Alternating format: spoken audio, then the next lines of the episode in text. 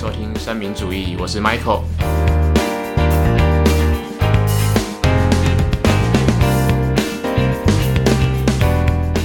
我们日常中常见的忧郁症、躁郁症、厌食症，还有或者是暴食症等等，都是属于精神疾病的一种。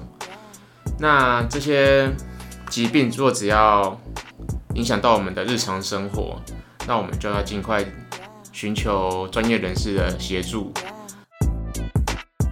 那我们日常生活中这些精神疾病，都是你们会觉得会怎么判断会比较好，对不对？你们会不会有这样的想法？为什么这个人今天说他忧郁症，你就觉得他是忧郁症？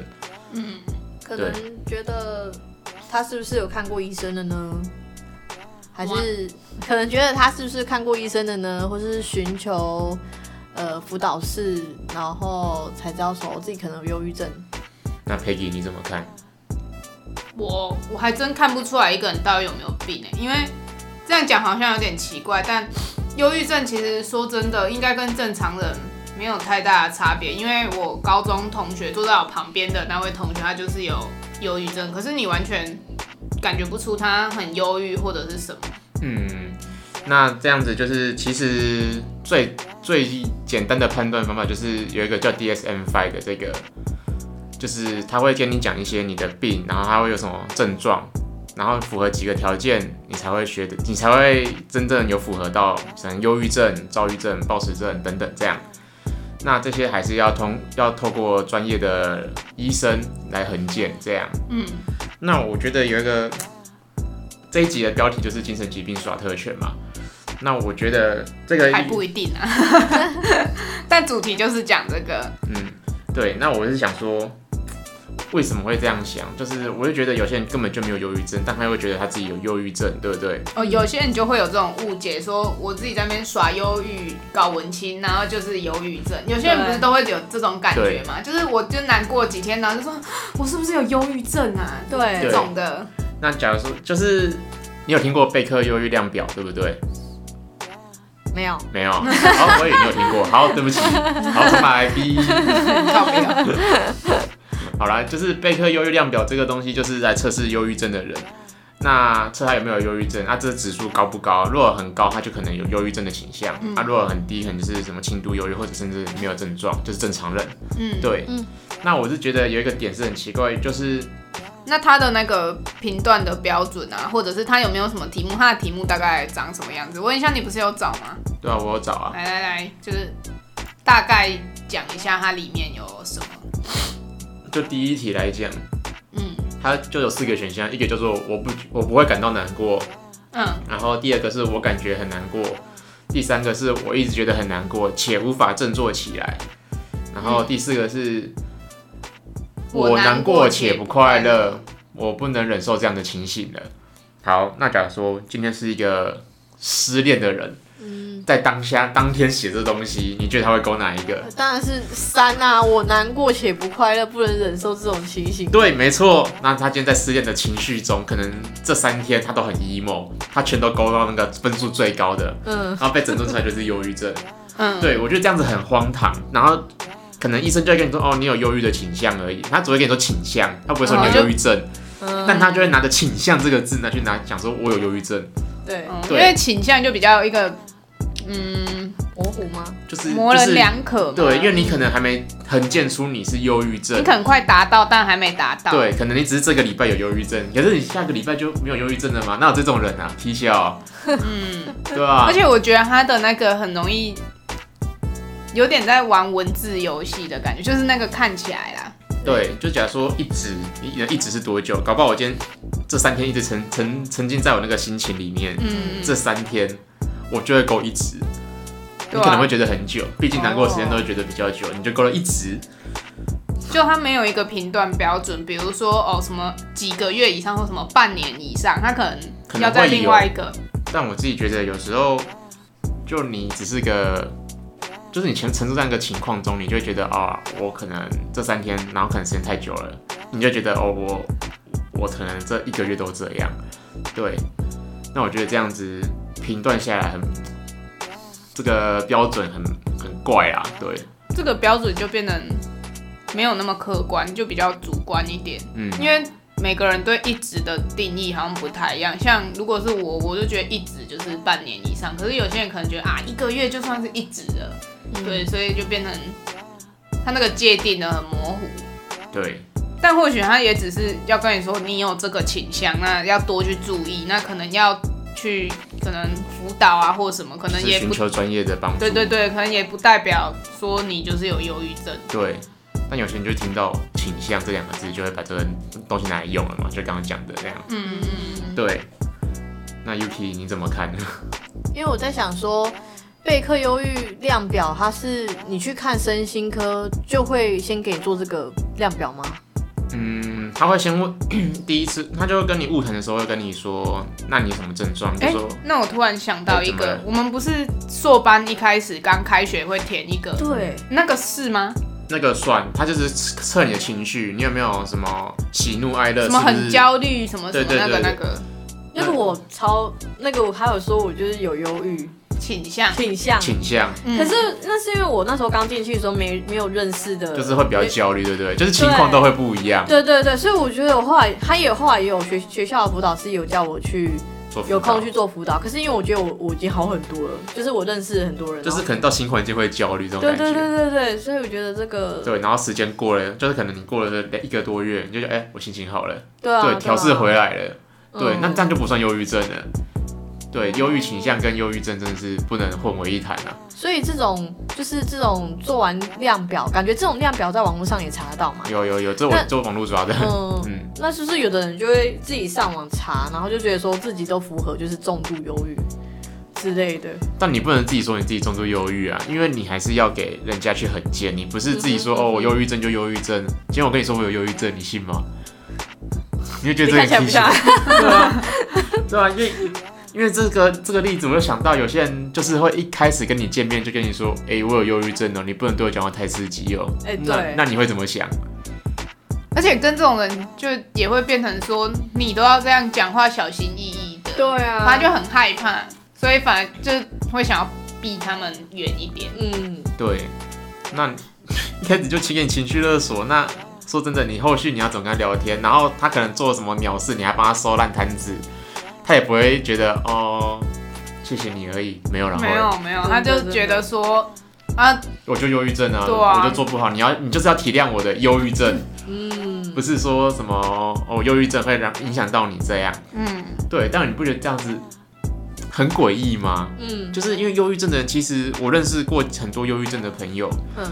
他们都会跟你这个人至少认识一段时间，就是到我真的我跟你之间的关系，我觉得是很安全的，我才跟你说我真的有忧郁症这样，嗯，不会一开始跟你爸不就说哎、我忧郁症哦，对，这样很诡异啊。所以不会像我一个朋友的前男友一样，就是有忧郁症，然后就会一直 PO 在 IG 上，然后就把药都打开，然后就说，对我就是重度忧郁症，不干我的事，真的不干我的事啊！真的是很扯哎，就是还会把自己看诊的记录都亮出来，就说他是重度忧郁症。So what？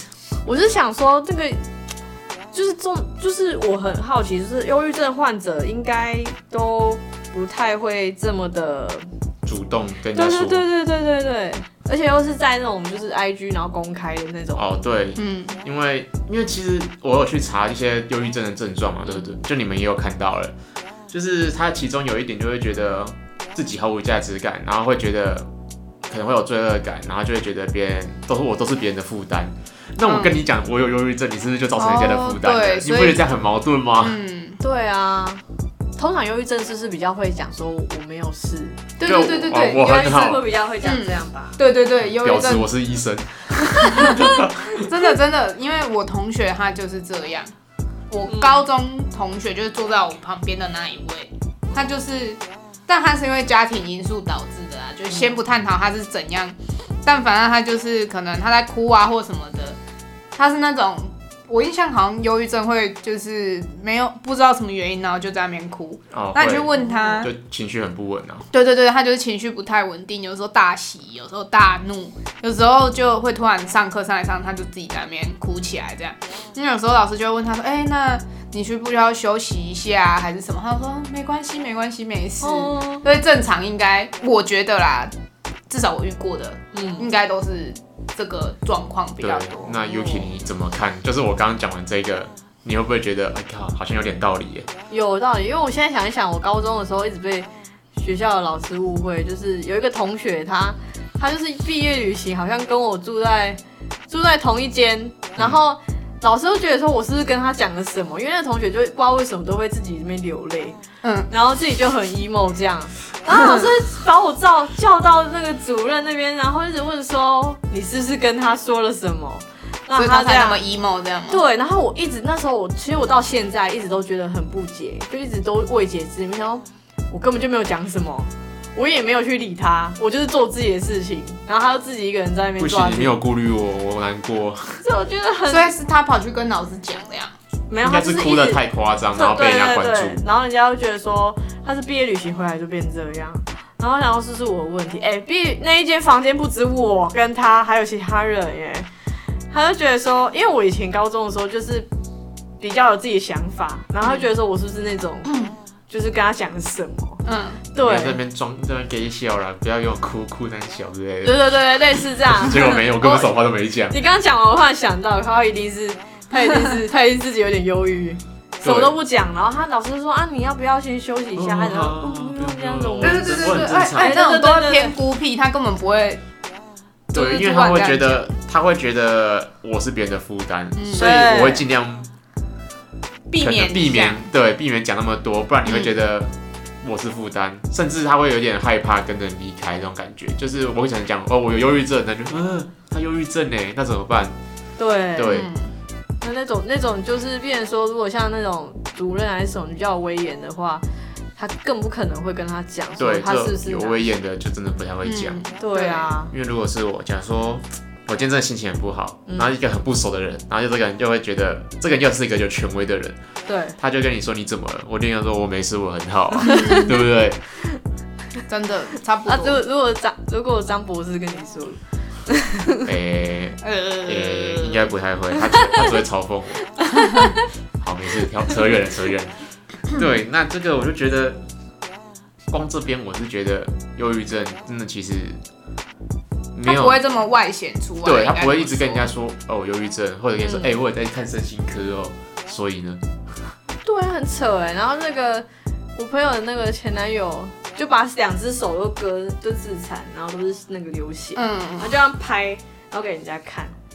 为何要这样？不知道啊，他说：“哎、二我忧郁症这样。”他说他重度忧哎郁症。哎、我忧郁症这样子啊，对，我那个时候刚才刚怎么不找你的那个颈动脉去割下去？我就是只在求关注对，会这样吗？忧郁症患者应该不啊。会。，对，我想到我之前家教过一个学生，嗯他也是手这边一一一条一条的，嗯就跟你那个朋友的前男友一样。嗯，然后我想说靠腰啊，他什么时候会一条一条的？嗯他就跟我说什么，他觉得这样子才有什么存在的价，就是他存在的感觉。哦我想说，我是在供他小，哦，可是可是好像真的会这样，因为我那个朋不是朋友，就是那个高中同学，嗯但他不是说他觉得这样才有存在价值，他是说哦，他这样画下去，他会感会觉痛。会痛，他才知道他自己到底是活着还是死了这样。嗯，对，那我觉得这可能还有一点。然后他有，但是我那个家教学生很奇怪，我觉得他是仗着他妈妈对他很好，嗯。然后才会这样子，然后在那边给笑啊什么的。哦，对，然后还有一一点就是，就是最近刚好研究室同学家里他他家人遇到的问题，其实我觉得很多就是家长啊，发现自己的小孩可能有忧郁倾向啊，还是就是可能填那个量表之后被诊断出可能忧郁症还是 anyway 之类的，那他们就会开始宠溺他，哦对。可是我觉得这重点不是你宠他就会好，是既然你有病就去看对，就是要去看医生跟治做智商，嗯这样才有好的机会，而不是就是开始他就开始开一些奇怪的条件，然后你怕他你全然接受。对你怕他忧郁症复发，或者是你怕他有什么心情上怎样，所以就全部都答应。我觉得这样反而不太对。嗯，嗯，因为我那个同学的妈妈就是这样，溺爱就是从就是太宠了。让他嗯，对对对，就是变么都让他成大家都迁就于他，所以我就觉得这好像有点不太算本末倒置吗？嗯。应该算，反正他们就会觉得说，我觉得很奇怪的一点就是，你感冒生病知道去看医生，可是心理生病为什么就不会想去看医生？嗯。很奇怪，一样都是生病，你偶尔心里也是会有感冒的时候啊。其实忧郁症也不代表什么，可能就只是哦你心内心感冒了，或者是流感这样而已。嗯。很多人不是也都吃药啊控制，就是有比较好转。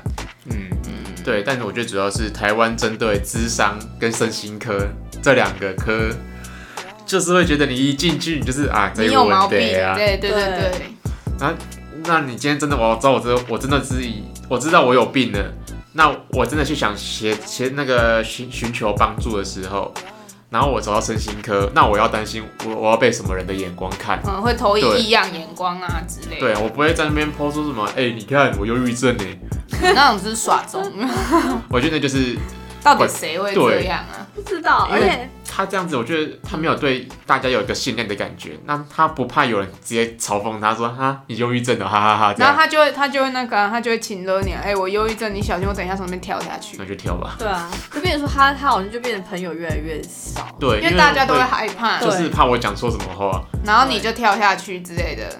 对，但还有一个不是忧郁症，也不一定真的都会有像自杀的念头吧。不会啊，就是会自杀的人，我觉得应该都是处在这种很绝望啊或怎样的状况才会想自杀，不见得什么忧郁症都一定会去自杀、踢笑。嗯哼嗯哼，对，我觉得忧郁症真的是被冠上这种很污名化的这个名词啊，就是它就会跟自杀画上等号。但我觉得像重度忧郁、轻度忧郁这种东西，其实你只要有搭配智商跟吃药，嗯，其实应该都有好的可能啊。对，而且我记得就是他那个忧郁症的药啊，然后我就大概问一下说啊，他那个吃完之后，听他们听他们说会有，呃，吃完之后会不一样，就是吃完之后会很想睡，然后又加上好像好像记性会变很差，哦，好像反应会，呃，应该也不知道是不是很想睡啊，就是记性会变差，然后反应会变比较慢。嗯，很想睡，我知道，但反应变比较慢，我是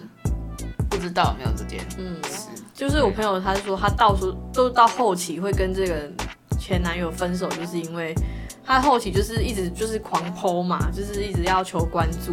嗯这样吃药之后，他常常忘记他刚刚我刚刚讲，我刚刚为了什么生气对，或是刚刚人家讲的话，哦他又忘记。他说：“我说很明显啊，他说很严重，就是讲完之后他真的忘记，他说是真的忘记的那种。嗯嗯嗯对，这么夸张？嗯嗯，那哦，对，那说到这个一些情勒的，我会想到一个很夸张，就是我妈的朋友的一个小朋友，他有一天就是忧郁症，差点就是自杀未遂，他是真的要自杀未遂哦。嗯但是后来他妈 就是有花钱请他去治伤，然后还有去吃药之类的。他虽然现在有好转，但是他爸爸也是有点像刚刚 Peggy 讲那种，就是过度溺爱，就是我觉得他是缺少陪伴的感觉。他就是一直拿了一个月给你三万块拿去花，哦，对，然后给你三万块拿去花，然后花了太多，他妈可能问他为什么买那么多，或者是问他说，那你要不要出去找一份工作？毕竟他也二十三岁了。哦，对嗯，然后他就会觉得啊，我是不是成为我变成爸妈的累赘之类的？嗯但他又提不起劲，嗯所以他整个就很矛盾。嗯，嗯，然后有一次我听说有一次他就是他爸也是很夸张，就跟他说三万太多了啦，然后不然两万啊两万啊。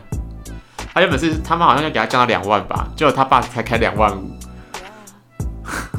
超夸张。然后但是我是觉得，你看你钱砸这么多，他也没有比较好，嗯，不把这个钱拿去做智智商。智商啊，对，然后吃个药，台湾有健保，你这样子。身身心科有健身心科保，身心科有健保，哦，啊对，智智商没有，智商跟身心科是差在医生，一个是心理智商师，一个可以开药一个心理智不能开药。智商师是智商的，然后身心科是属于医生哦，他们是真的是读过医学院的，哦。他们是可以做心理横件的，对，所以他们有做过这种东西，才可以在诊断然后，再帮你开药这样，嗯嗯嗯嗯嘿，不然心理智商师是不能帮你开药的。所以我觉得这些状况真的是能避免，就是你要多陪伴小朋友，而不是就是拿就是物质上给你满足。对，因为就物质上满足听起来就干好爽哦，天哪！那那我要跟人家说对啊，我要不要也跟人家说我有忧郁症好了，嗯对不对？你会觉得靠北安这么爽，然后旁边的人就会觉得靠北他过这么爽，为什么还忧郁症？嗯，哦，就会不知足啦。对，就会说啊不知足，宪哥说的啦，不知足啦。对，就会变这样我没有说，谁哦、这很明显的。不管对，对，我觉得这个是很重要，然后以及我说家家家人的陪伴确实很重要，但我觉得生病的人要对要有这个病视感，我觉得才是真正比较重要的。对，假如我今天一直陪伴你，今天这个人完全在那边给笑说哦，我就忧郁症，我不想好，反正我有忧郁症，就大家都可以对我好，那我干脆不要好好了。嗯，对，是不然就是我好了，也可以大家都是跟人家说我忧郁症啊。感觉就是因为我那个朋友，她的前男友已已经到现在两年了，都还没好哎、我觉得还没可能有这么会好，忧郁症可能不会好，但是可能可以控制。嗯，对对对，所以我觉得他可能就是病耻感很低，然后觉得哦我就没问题啊。没事就可能吃药好一阵子之后，他就觉得啊，我可以自己停药，然后停药之后就也又都复发对对对对对，所以就会这样反反复复，反反复复。对，他一直换女朋友，就嗯，哎哎，嗯现在发生什么状况？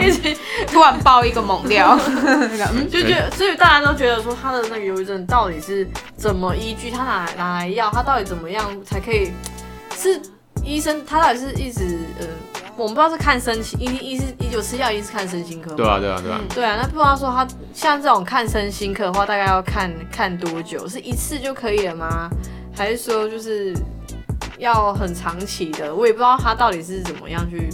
忧郁症就主要是认知上，他可能会觉得你认知上是有出问题的，所以他才会做智商是比较治标又治本的。对，但是智商的成本就是耗费就是高啊，嗯我我智商一次就要一千多块，我靠，那我这个疗程我不知道我要多久。所以要配合着看嘛。对，有些人会身心科跟智商一起看，哦对，那可能就是临床的，那边就是属于临床的。嗯哼哼嘿哼哼那我觉得忧郁症其实是认知上出了一点偏误嘛，他会觉得啊、全世界都讨厌我之类的，嗯嗯但可能我今天也没干嘛，我只就像你自己做自己。然后他可能你那个同学就觉得，嗯，Yuki 是不是讨厌我啊？那开始嗯，哦对啊他们就会无限放大一些，对他们会一直钻牛角尖这种感觉。嗯对对对对对，我不知道，然后我所以他们就是认知上出了点问题，所以他们的治疗方式通常都是用认知学派去去治疗啦。嗯对，那就是智商师的工作了，不关我们的事了。嗯对，但是学学校的话就是辅导老师，师对，对对。那其实我自己有去做过几次智商啊，嗯因为可能他看你这个问题是有多久，假如说你是短暂的，他可能就是用比较后现代的学派来帮你做治疗，所以我觉得后现代可能只是暂时可以，你可以存在在那个智商室那一段空间，你是觉得是舒服的，嗯嗯，对，这个有点题外话了哼，啦，感觉要长期，对，这是长期治疗啦。忧郁症这种像重度忧郁症，他一定会觉得自己问题很多，那你要怎么去转换这个认知？嗯，对，这也是一定要花点时间。嗯，然后所以就要靠智商师去把他那个结，算把结打开，对啊，这样子。其实我觉得他们真的是有他们专业在，不要看他们只是在聊天的，因为在大概我在换指导老师那一阵子，嗯我也是一直处在哦，如果我那时候填那个备课量表，我一定是忧郁，极度忧郁。嗯，有可能就是情况都会不一样。嗯嗯，然后因为那一阵子我就是找不到我的算是目标，嗯哼，然后所以我就预约了学校的智商去看，嗯。嗯，然后他就其实我是因为正常智商师对你来讲还是是个陌生人嘛，就你中间一定还是会隔着东西。那我觉得他很厉害的一点是，因为你对陌生人讲话，你不可能就是很愤怒的对他讲一些事情，你就会可能本来一件很生气的事情，你给他修饰的说哦，就可能是我的问题或怎样啊，然后笑着把这件事讲带过这样。嗯然后那一位智商师就跟我说，虽然你是笑着讲这件事，但是我从你的话语中，我感觉得到你很愤怒，对不对？他就这样问我，我说，嗯，对我超不爽的。所以我觉得他们很厉害，因为我真的就是像现在这样去陈述说那一件事情发生的从头到尾，然后我想更换老师的原因，嗯这样，然后他就从我那些话语，我不知道他从哪里，然后去抽，可能抽一些什么东西出来，然后就发现说你很愤怒，所以我真的觉得他们很厉害好。厉害对哦，！智商是真的是会脸部观察，又会动，就肢体语言啊，他肢体语言观察都蛮强的。嗯，虽然这样讲起来很玄学，但他们不会读心术。我要讲就是这个而已。哦，对啦，确实不每不会每个人都会读心术，好吗？我想问一下，学校的那个智商师跟学那个智商师是学校的辅导老师吗？学校好像如果我没记错的话是，专业的智商师所以辅导老师跟智商师还是不一样。辅导老师那个好不一样吗像对，因为辅导老师好像你只要大学是知辅系毕业的就可以去当了，哦，所以智商是要到研究所，对？你是要研究所读完，然后加一年的实习，还要国考，对，在国考你才可以当智商师，很哇累。，那很专业啊。对，那很专业。欸我记我记得我以前就是就是有一阵子就是很呃心情很低落就对了，嗯，那时候，然后就是那时候是失恋的时候，然后那时候就是就是学校老师觉得我怪怪的，嗯，虽然看起来好像跟同学看起来好像没什么，可因为老那个老师是智商的老师，就是他、哦。那老师是师培开那个他是师培的老师，但是他也是智商领域，哦，他就有怪怪，他就说你要不要去咨就是给人家智商一下学校的智商室，嗯，可是我就跟我妈说，老师说就是我我可能需要去给那个智商室去约一下这样子。然后我妈的，因为我妈的反应是说，干嘛去看那个？她是说你又不是有问题，然后对干嘛，就是被贴着标签的，对不对？对，然后我妈说就有空就回家就好啦，跟我们回家回来看看我们就好了，然后什么的。所以那时候我真的是很久很久才才走出来，好险那时候心里还够强大，可以撑过去。可是我其实觉得，如果我可以那时候如果我去就去智商，那我应该会考得更快。哦，对，因为我觉得智商真的是像是一个医生在帮你解决问题啦。对，因为我真的不知道智商室里面的人到底是什么样的人，对，搞不好一个凶猛凶猛大叔这样，没有啦，应该不会有啦。也不知道说会不会就是就是就是留下什么一些记录还是什么的，然后被知道，就是也全部都不知道。因为大家都对智商跟好了算智商好了，大家都对智商这种东西都是有一点排斥的，对。因为他大家都会先觉得你先去辅导室，你一定有问题，嗯，对对对对对。然后还有之之后你的那些记录会不会影响到你的升学？对。对，如果学校不收你，是不是因为这个记录有问题？对对对，对，可是这记录其实一路都是保密的，他只会帮你，哦。就是你可能高中升大学，他把你送到大学你的大学去，嗯，对他不太会给人家看，真的是不会给人家看，这有法律的，那个叫面试官看。不，会完全不会，除非你自己要写啊，那我也没办法了。对对，所以就不用担心这个部分。对对，这个我觉得智商真的是算蛮安全，就是他们都是有法规会规定这些机密都是不能给人家看，嗯，除非你今天是被性侵、被家暴，你才被通报，哦，不然几乎都不会让人家知道。嗯嗯然后还有一个是我刚刚突然想到，是我之前听其他的 podcast 有讲到说，其实，在国外啊，像美国啊什么，他们本本来就会定期，比如说一个月或一个礼拜或两三个礼拜去找一次咨商师，算是误谈这样。哦但对他们来讲，这是很稀松平常的事，就有点像是我刚刚讲感冒去看医生，那他们可能就是有一些话，毕竟你不能跟就是再好的人或再亲密的朋友啊，或者是家人，有些话也不是随便都可以说出口的，因为可能比如说朋友可能会有一些什么，因为已经年已经到这个年纪，不可能像学生时期就是那么单纯就是朋友，就当然还会有一些利害关关系啊，还是什么的，所以也不是什么话都可以讲。那他们可能就会去就是智商师那边跟他误谈啊，讲一些这些东西，算是把不能说是把垃圾丢给别人呐、但是就有点类似请智商师去开导你说怎么去解你这个结，他不是去解你的问题，但就是去解那个结。所以我就觉得，嗯，可能亚洲国家的人相对对于智商还是会有点怕被投以异样的眼光，而反而不敢去，这算就医吗？反而不敢去寻求协助就这样子。对就隐私也比较，就有隐私的问题，也会担心说会不会东西又被知道啊什么对，的。我觉得你有忧郁症会不会被别人知道？嗯嗯，但其实那个都有签，那算是密条款。对他那个都有签那种东西，所以其实不会。因为我之前去智商的时候，一去他就有一张东西，算是合约书吗？还知情是什么？同意书，对对，对，他就会让你签同意书，他会签，就是你的智商是会签，你也要签这样。子，嗯所以不会有你的资料外泄的问题，就是给一些不相干的人知道，不会有这个问题。嗯，他真的会通报，就是我刚刚讲那两个而已啦，就这几个状况啊，就要例外的，家暴那种，家暴性侵才会，那这种也不会说就是随便让人家知道，对，对不对？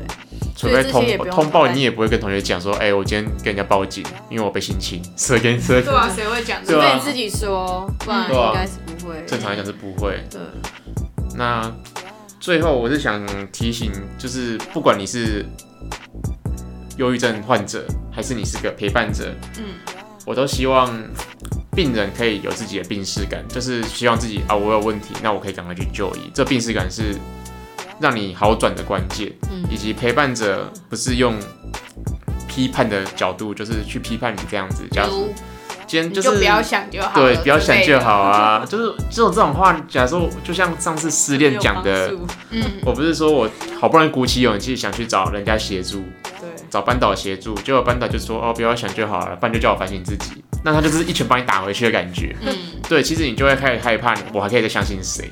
嗯对对，你会让人家觉得哦我好害怕，刚刚我忧郁症的人可能会觉得哦我很害怕，我是不应该再找他。可是假如说他这个人就是我最信任的人，嗯，那我真的不知道我要找谁了。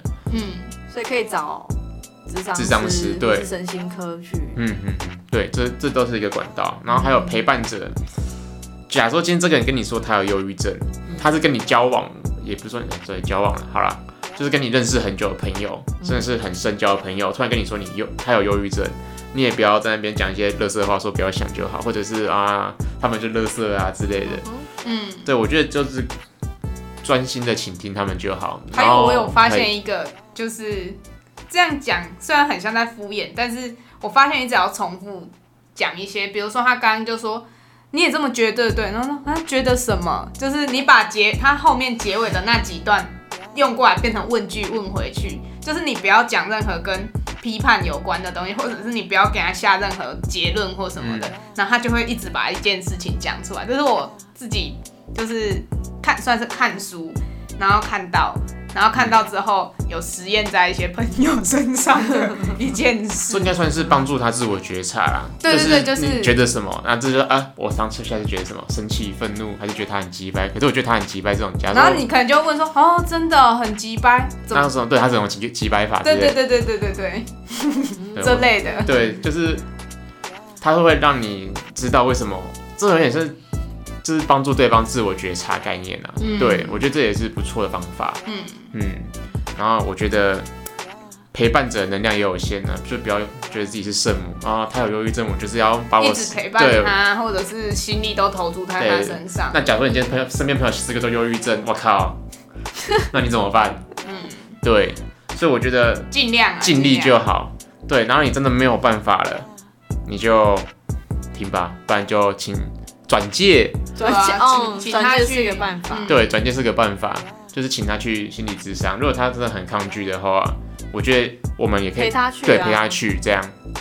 我觉得陪他去只是帮助他面对自己的第一步啦。对，嗯嗯，所以我觉得陪伴跟病视感这两个东西都很重要。嗯，对啊，对现在又现在现在就是越来越重视这个部分。心理卫生嘛，对，所以每个人可能都会有机会遇到这样的自己的朋友可能会有忧郁症或者是躁郁症也好，甚至一些暴食、焦虑、焦虑症也算哦。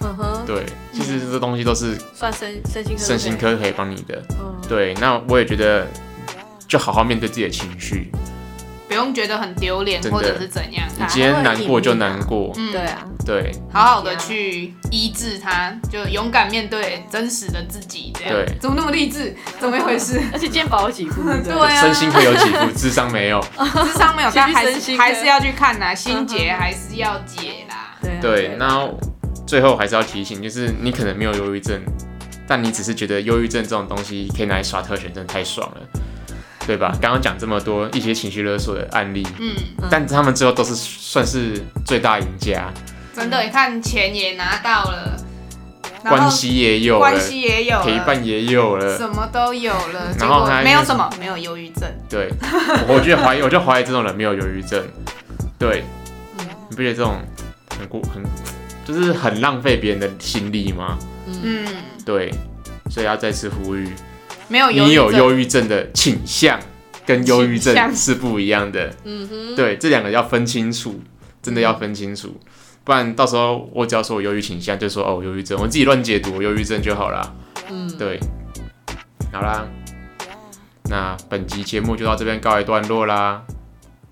如果喜欢我们的节目，欢迎按赞、订阅、分享。也可以点选下方链接，给我们一些支持与鼓励。也不要忘记追踪我们的 IG、FB 及 YouTube 频道哦。那我们下次见喽。拜拜拜。